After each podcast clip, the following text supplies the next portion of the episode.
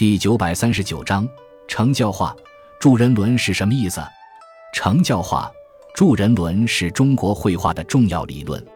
该语出自唐代张彦远的《历代名画记》：“夫画者，成教化，助人伦，穷神变，测幽微，与六级同工，四时并运，发于天然，非由数作。”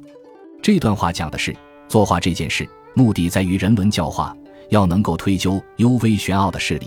从而与匡时旧事的经典具有相同的功效，而且与天然的变化规律相一致。不可以凭空捏造或者根据讲述来进行作画。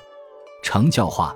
助人伦强调的是绘画的社会文化功能，特别是道德教育意义，否定了将绘画仅仅看作是怡情悦性知识的观点，